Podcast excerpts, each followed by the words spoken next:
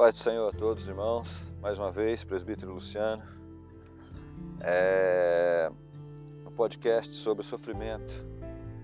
Sabe, é uma coisa que, que às vezes a gente para e fica pensando é por que, que Deus não, não mudou algumas, alguns eventos da, da, da história ou da situação? Porque se ele tivesse mudado, alguma coisa, alguns minutos antes, ou alguns minutos depois, é, talvez, uh, talvez não teria acontecido tanta coisa errada, sabe? Às vezes a gente pensa que as coisas aconteceram é, no momento errado. Por exemplo, assim, um acidente de carro. Um acidente de carro, às vezes a gente pensa assim, puxa vida, se o irmão foi lá, bateu o carro, aí se acidentou, machucou, mas por exemplo, se Deus tivesse feito com que ele saísse pelo menos é, 10 minutos antes da garagem da casa dele, talvez ele não teria batido lá de frente com outro carro. Por que, que Deus não mudou isso? Né?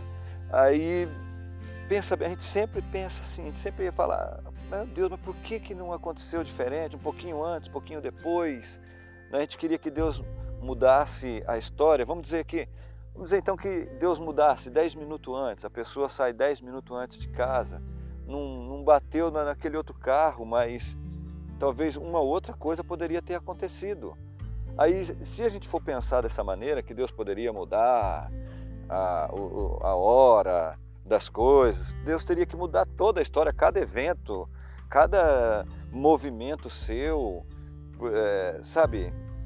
É, ou a gente pensa assim, por que, que Deus não tirou as coisas, só as coisas mais horrorosas, do tipo uh, o genocídio lá de Hitler? Por que, que Deus permitiu que tudo aquilo, que os judeus passassem por tudo aquilo, né, junto com os russos? Meu Deus, por que, que aconteceu aquilo? Por que, que Deus não tirou isso? Aí tudo bem, vamos supor que Deus tivesse tirado isso aí. Isso aí seria a coisa suprema, né? Um mal supremo. Meu Deus, tanta gente morreu, aquele genocídio e tal. Aí Deus tirasse aquilo da história. Aí teria uma outra coisa que seria maior, que a gente ia considerar maior. Aí vamos dizer, a gente pensaria, ah, então por que, que Deus não tirou ah, o estupro seguido de assassinato? Né? Aí fala, beleza, então tá bom, Deus vai tirar agora o vamos tirar o, o estupro e né, seguido de assassinato. Aí não existe, vamos supor que não existe mais o estupro seguido de assassinato, nem estupro existe, né? É, beleza, aí a gente vai dizer, ah, mas então por que, que Deus também não tirou o, o, a pedofilia, que são esses homens aí que ficam é, é, abusando de criança? Ah, Deus também podia tirar isso daí. Aí a gente, tá bom, beleza, vamos tirar, tira também o, o, o abuso da, das crianças. Né? Claro que é errado, tudo isso que eu estou falando é uma coisa ruim. Aí, mas tirou isso. Aí a gente vai passar a considerar outra coisa muito grande. Vamos supor, ah, então o latrocínio né? é, o, é roubo seguido de morte. Então Deus podia ter tirado, Deus, a gente tiraria isso também. Ah, vamos seguir eh, morte seguir, aliás, roubo seguido de morte é muito feio, pelo amor de Deus, não pode acontecer, Deus podia ter tirado. Percebe? Ah, Deus, se a gente se tira isso, não existe, você nem ia saber da existência dessas coisas. Mas aí você ia passar a considerar outra coisa muito grande, vamos dizer, o câncer. Por que, que Deus deixou o câncer? Aí vamos tirar o câncer. Aí não existe câncer, aí existe, aí você vai passar a considerar outra coisa como um mal supremo. Aí, você está querendo, você está entendendo onde eu estou querendo chegar? A gente sempre vai querer que Deus muda, mudasse alguma coisa para se encaixar nos nossos parâmetros, naquilo que nós achamos que é correto, ou que é o tempo correto, enfim, sabe? Mas Deus tem plano em tudo, na, na, na no momento certo, na hora certo, certa, né? Há tempo para todas as coisas, não é? Lembra lá, por exemplo, é, é, que Jesus ressuscitou, o filho da viúva de Naim. Jesus está vindo de um lado com a multidão dele e do outro lado uma outra multidão, é, uma outra multidão que era um enterro, um velório, aliás, um velório não, um cortejo, né? a mãe chorando e o filho ali dentro do, do, do caixão, do esquife, né? do esquife, o menino lá dentro, quatro pessoas levando o menino. Você já pensou então se Jesus tivesse é, é, cinco minutos atrasado, vamos supor que Jesus estivesse cinco minutos atrasado, aí eles iam pegar aquele menino, iam seguir em direção ao cemitério, a cova ia estar aberta, eles iam enterrar o menino e Jesus estava cinco minutos atrasado. Aí depois que Jesus ia passar, ia chegar lá em Naim, né? Mas aí vamos supor então que Jesus estivesse cinco minutos adiantado. Jesus pegava, ia passar o menino e ainda tá, ia, estar tá sendo velado lá dentro da, da, casa dele. Jesus ia passar, ia entrar dentro da cidade, aí depois de cinco minutos o menino ia passar né, e, e ia ser enterrado. Mas não, não aconteceu assim. Aconteceu exatamente como o Senhor tinha planejado.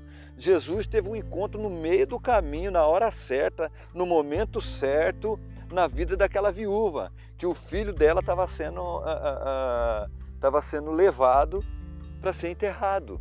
Jesus no momento certo, né? ali a, a, gente vê a caravana da morte encontrando com a caravana da, da, da vida. É o próprio Senhor Jesus, você acha que Jesus ia deixar quieto? Jesus ia atravessar e ia ver a morte triunfante passando do lado de Jesus, que é a própria vida, né, dizendo: tá aí, ó, mais um despojo, ó, dentro do caixão, mais um que eu estou levando para a cova. Jesus jamais ia deixar acontecer uma coisa dessa. Jesus só com o dedo ele toca no esquife e os que estavam levando teve que parar. E Jesus chegou na hora certa, meu irmão. É assim que Jesus chega na sua vida. Montre a tergue de Ásia Pluviante que andaste. Deus nunca vai chegar atrasado, nem pense isso na tua vida, meu irmão. Todo sofrimento que você está enfrentando tem tempo certo. Esse sofrimento não é soberano. Quem é soberano é Deus. Ele está no controle do tempo. Ele não está no Cronos. Ele é o Kairos da nossa vida. Ele é o Deus que está no controle de tudo, do tempo, das coisas, dos fenômenos da natureza. Manda o vento calar, manda o mar se acalmar. Ele está no controle de tudo. Xandé rando comontria plouviasse, neg dianto polviandessi, fruvi inimidiasse que, irgemi triondai. Jamais, irmão, jamais desfaleça a sua fé, achando que tudo está descontrolado, que o sofrimento está tomando conta da sua vida e de que Deus não está olhando. Ele está sim. E no momento certo, no momento exato, meu irmão, ele vai tocar, tocar no esquife, naquele que está levando o sofrimento. Vão parar, vão obedecer, vão colocar todo o sofrimento no chão, como fez no caso do, do, filho da viúva de Naim, e ele vai consolar o teu coração do jeito que ele consolou a viúva de Naim. Disse, mulher, por que choras? E ele não ele não foi no, no, defunto, ele não foi naqueles que estavam carregando o caixão, ele foi direto na mulher que estava enfrentando o sofrimento e disse: Mulher, por que choras? Então Deus vai sim, meu irmão, controlar, vai, vai de, de encontro ao teu sofrimento e vai te livrar. Permanece firme, meu irmão. O sofrimento não dura para sempre, não. Tem hora contada. Quem está no controle é o nosso Mestre. Deus abençoe sua vida, por amor do nome dele, e que a paz do Senhor e o Senhor da paz seja com cada um de nós. Amém.